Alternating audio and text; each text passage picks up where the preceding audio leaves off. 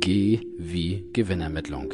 Das ist wirklich ein Podcast jetzt, der sehr umfangreich sich darstellt.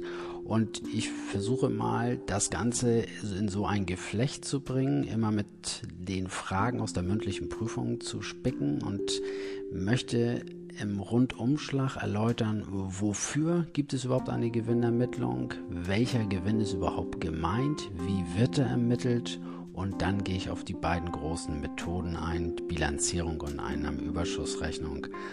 Also starten wir auch tatsächlich gleich mit der Frage, wofür überhaupt eine Gewinnermittlung?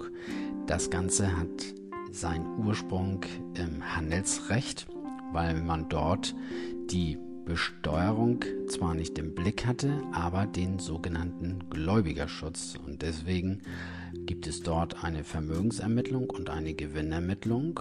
Und das soll den Kaufleuten untereinander erleichtern, ob sie miteinander in Geschäftsbeziehung treten wollen. Wir übernehmen für die Besteuerung gerne dieses Ergebnis und die handelsrechtliche Vorgabe, denn wir suchen den Gewinn für die sogenannten Gewinneinkünfte. Diese Gewinneinkünfte wollen wir mit der Einkommensteuer belegen wenn es gewerbliche Einkünfte sind, auch noch zusätzlich mit der Gewerbesteuer und sollte es eine Kapitalgesellschaft sein mit der Körperschaftssteuer. Das sind die sogenannten Ertragssteuern. Die Gewinneinkünfte sind abzugrenzen von den Überschusseinkünften und deswegen bleiben dafür nur nach die Land- und Forstwirtschaft, der Gewerbebetrieb und die selbstständige Arbeit. Das sagt noch nichts darüber aus, wie der Gewinn ermittelt wird.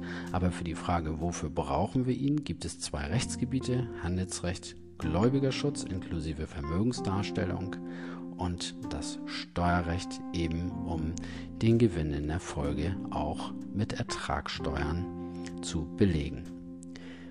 Zweiter Abschnitt in dem Bereich, welcher Gewinn ist es überhaupt, der hier gemeint ist bei der Gewinnermittlung? Und da muss man unterscheiden, einmal nach der Bezeichnung und auch hier wieder nach dem Rechtsgebiet. Fangen wir kurz mit der Bezeichnung an. Es gibt zwei Gewinne, einmal den Rohgewinn und einmal den Reingewinn. Der Rohgewinn ist das Verhältnis meiner Warenverkäufe oder Umsatzerlöse zu dem Wareneinsatz, der sich dahinter verbirgt. Wareneinsatz ist nicht gleich Wareneinkauf, dann nämlich nicht, wenn ich entsprechend Lagerbestände am Ende des Jahres habe. Dann ist nämlich der Einkauf nicht mit dem Einsatz identisch, aber das würde an dieser Stelle zu weit führen. Wichtig bleibt erstmal, der Rohgewinn ist wie der ungeschliffene Rohdiamant. Da ist nichts weiter berücksichtigt, während der Reingewinn deckungsgleich ist mit unserem allgemeinen Begriff Gewinn. Der Reingewinn ist nämlich unter Berücksichtigung sämtlicher Aufwendungen und Erträge das sogenannte Gesamt Ergebnis, auch losgelöst davon, wie wir es ermitteln, erstmal nur von der Begrifflichkeit. Wenn man von Gewinn spricht, meint man den Reingewinn, weil das ist das Gesamtergebnis meiner Gewinnermittlung. Nach Rechtsgebieten. Jetzt könnte man noch sagen, hat er doch eben schon gesagt mit den Rechtsgebieten, ja, das war die Kausalität. Wofür brauche ich den Gewinn? Jetzt geht es aber um die Frage, welcher Gewinn ist denn gemeint? Und auch hier kommen Handels- und Steuerrecht ins Spiel. Das Handelsrecht hat ganz eigene Regeln für die Gewinnermittlung, für Fragen der Zugangs- und Folgebewertung. Im Abgleich zum Steuerrecht, wo es durchaus sein kann, dass aufgrund der Steuergesetze abweichende Bilanzansätze zum Tragen kommen oder sogar außerhalb der Bilanz sogenannte außerbilanzielle Korrekturen eine Rolle spielen, zum Beispiel bei nicht abzugsfähigen Betriebsausgaben oder Investitionsabzugsbetrag. Das sind so Dinge, die das Steuerrecht für sich ganz alleine regelt. Und heutzutage ist das auch etwas, was Standard ist, dass der handelsrechtliche Gewinn nicht deckungsgleich ist mit dem steuerlichen Gewinn. Und auch hier nochmal ganz deutlich spielt es noch gar keine Rolle, auf welche Art und Weise der Gewinn ermittelt wird, sondern es ist eine reine Begrifflichkeit und ein reines Verständnis dafür, dass diese beiden Rechtsgebiete auch zu unterschiedlichen Gewinnen führen. Jetzt erst kommt die Frage, wie wird denn der Gewinn eigentlich ermittelt? Auf welche Art und Weise? In aller Regel erwartet man dann fünf verschiedene Antworten. Die erste wäre im Bereich Land- und Forstwirtschaft. Kann man die Möglichkeit der sogenannten Durchschnittssätze wählen, Paragraph 13a des Einkommensteuergesetzes, für die Handelsschiffe, die Tonnagebesteuerung nach Paragraph 5a und es gibt noch einen Exoten, den ich persönlich gar nicht so richtig dazu zählen mag. Das ist die Schätzung nach 162 AO, die man häufig in der Literatur als Gewinnermittlung findet. Und ich finde, es gehört deswegen nicht so richtig dazu, weil das eine Möglichkeit der Gewinnermittlung ist, die durch die Finanzverwaltung ausgeübt wird, aber nicht durch den Steuerpflichtigen selbst. Es sei denn, man würde sagen, er bestimmt das mit, dadurch, dass er keine Steuererklärung abgibt, beziehungsweise eine materiell oder auch formell falsche Buchführung, was die Grundsätze ordnungsmäßiger Buchführung angeht. Dann würde eine Schätzung das zur Folge haben. Und dann könnte man natürlich sagen, er hat auch dieses Wahlrecht zur Schätzung ausgeübt, aber das würde mir ehrlich gesagt zu weit führen. Aber oftmals wird es mit aufgeführt. Das sind also die drei Exoten. Und dann kommen natürlich die beiden Hauptgewinnermittlungsarten.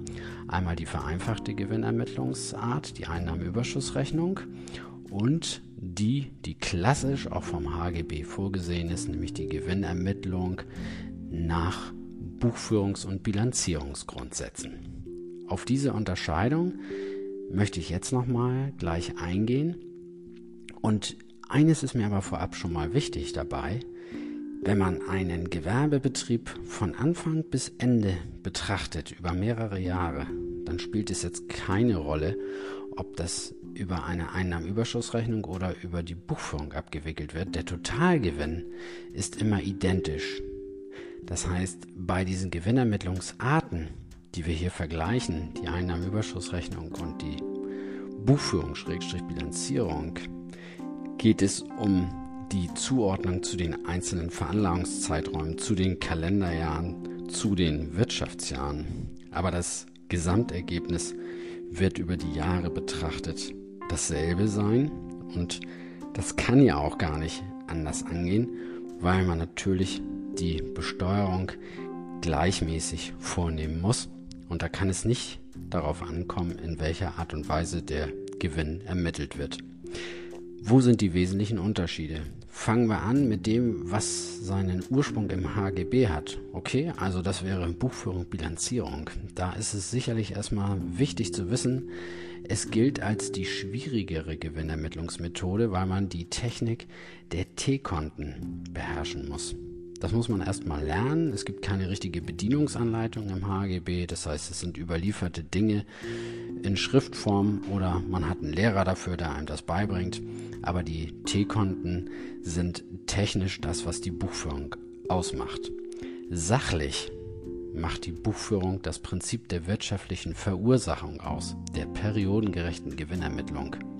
Also losgelöst davon, wann irgendetwas bezahlt wird, gehören Aufwand und Ertrag in das Jahr, wo sie wirtschaftlich verursacht sind. Das ist das Hauptprinzip, verankert übrigens im 252 HGB.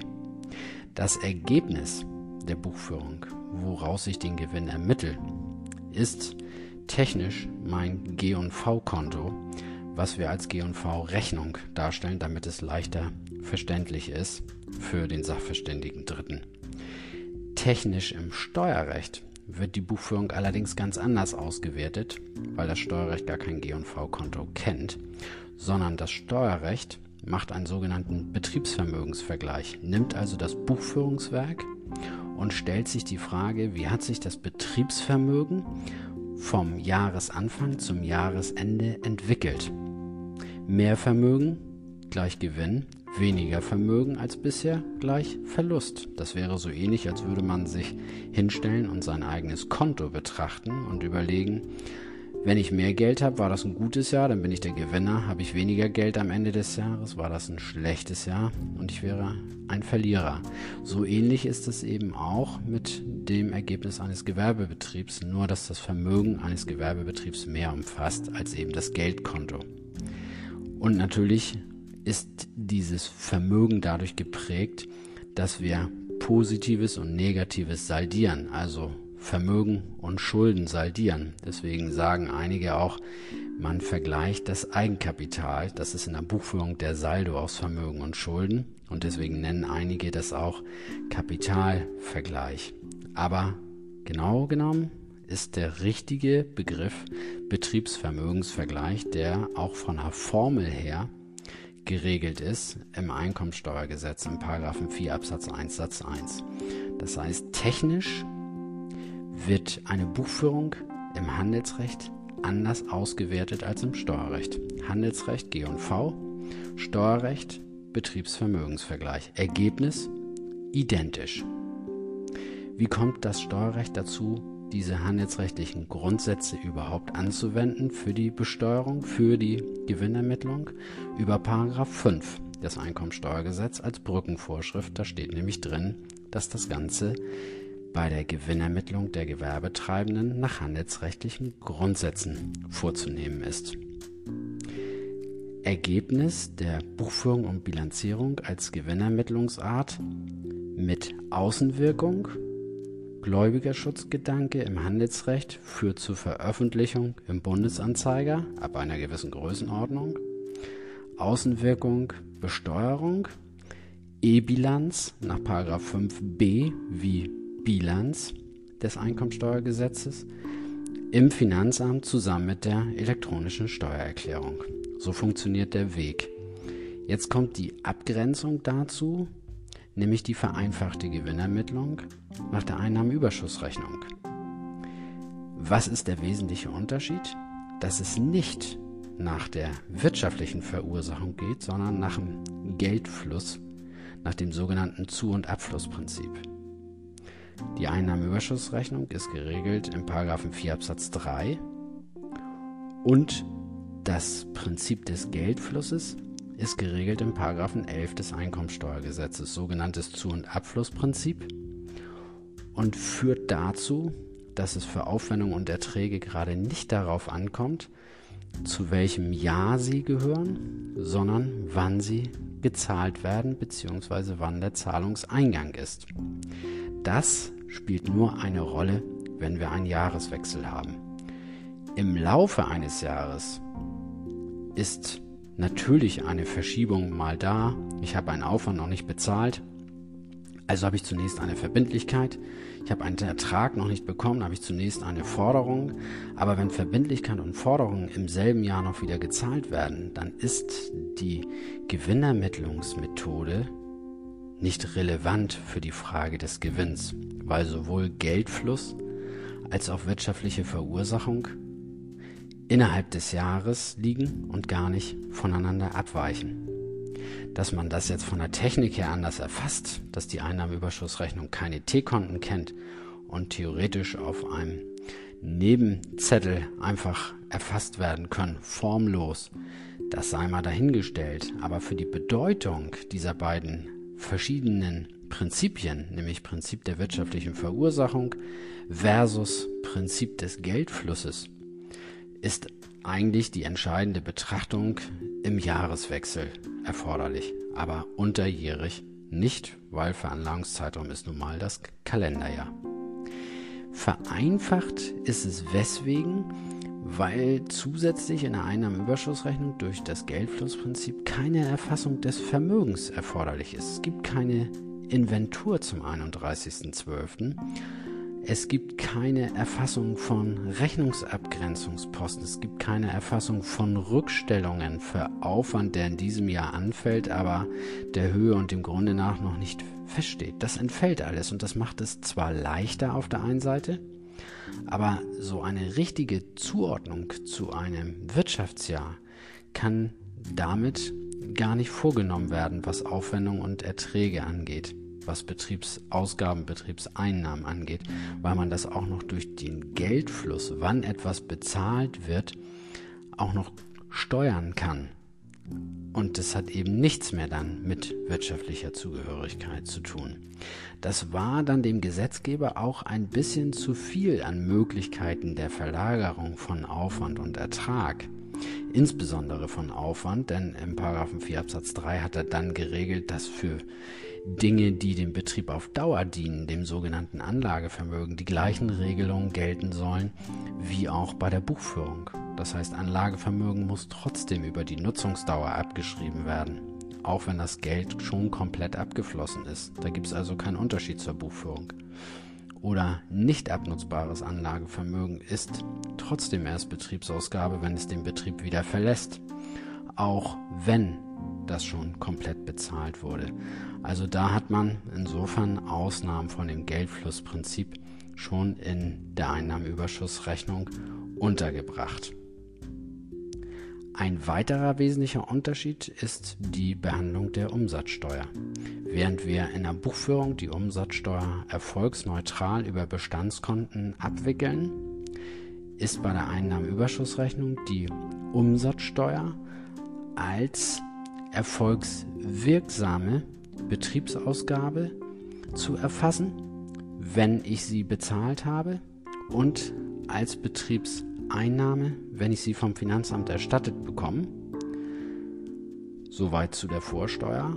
Und genauso, wenn ich Erträge habe, dann erfasse ich die Brutto als Betriebseinnahme und wenn die Umsatzsteuer ans Finanzamt gezahlt wird, ist das eine Betriebsausgabe.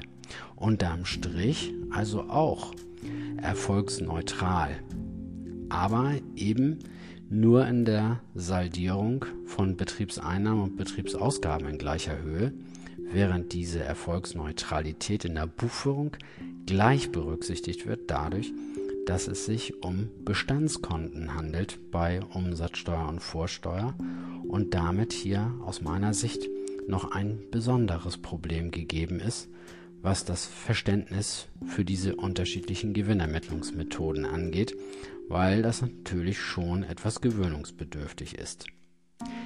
Die Geldflussrechnung ist dadurch, dass dort eben ähm, keine Vermögenserfassung ist, dadurch, dass keine wirtschaftliche Betrachtungsweise stattfindet, begrenzt auf die kleinen Gewerbetreibenden bis zum Umsatz von 600.000 und Gewinn 60.000.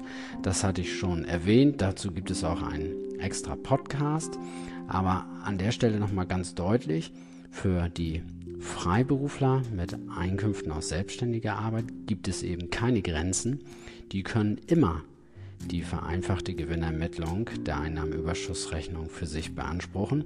Und das hat etwas damit zu tun, dass dort Vermögensveränderungen, insbesondere im Bereich Warenbestände, gar nicht vorhanden sind. Das heißt, das ist nicht maßgeblich für die wirtschaftliche Betrachtung, dass man jetzt nochmal darauf abstellt, wie sich gegebenenfalls Waren oder große Vermögensbestände verändert haben, weil das eben gar nicht klassisch zu der Einkunftsart gehört. Also insofern ist das Erfassen entbehrlich und deswegen hat man auch darauf verzichtet, dort die Buchführungspflicht für diese Einkunftsart zu installieren.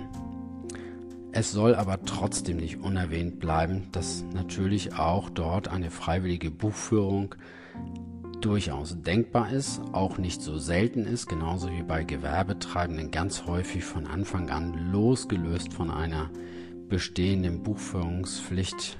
Betragsmäßig kann man ja eine Weile abwarten, bis man in diese Buchführungspflicht reinkommen würde, aber oftmals wird von Anfang an bereits die Bilanzierung gewählt als die Gewinnermittlungsart, weil eben auch der Kaufmann selbst daran interessiert ist, dass die wirtschaftliche Betrachtung ermöglicht wird, dass eine Kontrolle da ist, dass man die offenen Posten, sprich Forderungen und Verbindlichkeiten betrachten kann, dass man einen Überblick, Gesamtüberblick über das Vermögen hat. Also insofern wird das auch vor dem Hintergrund der umsatzsteuerlichen Abwicklung immer mehr dass man von vornherein sich auf die Gewinnermittlungsmethode der Buchführung und Bilanzierung stützt, um dem Ganzen, was ich als eigene Kontrolle haben möchte, auch Rechnung zu tragen von Anfang an. Ja, sehr umfangreich dieses Thema. Man kann natürlich prima von diesem Bereich aus abbiegen in andere Vorschriften, in Bewertungsvorschriften, in Fragen zu der Gewinnermittlung, speziell im Steuerrecht. Also da gibt es genug Exkursmöglichkeiten. Dies hier soll wirklich der Überblick sein rein zu der Begrifflichkeit Gewinnermittlung und ich hoffe, dass mir das da gelungen ist und die Zeit, ja, für so einen Podcast, 20 Minuten ist schon eine ganze Menge und das soll an Inhalt an dieser Stelle auch reichen. Einzelfälle, Einzelbegriffe, ja, dafür bietet das Alphabet ja genug weitere Möglichkeiten noch. Bis dahin wünsche ich viel Spaß bei der Arbeit.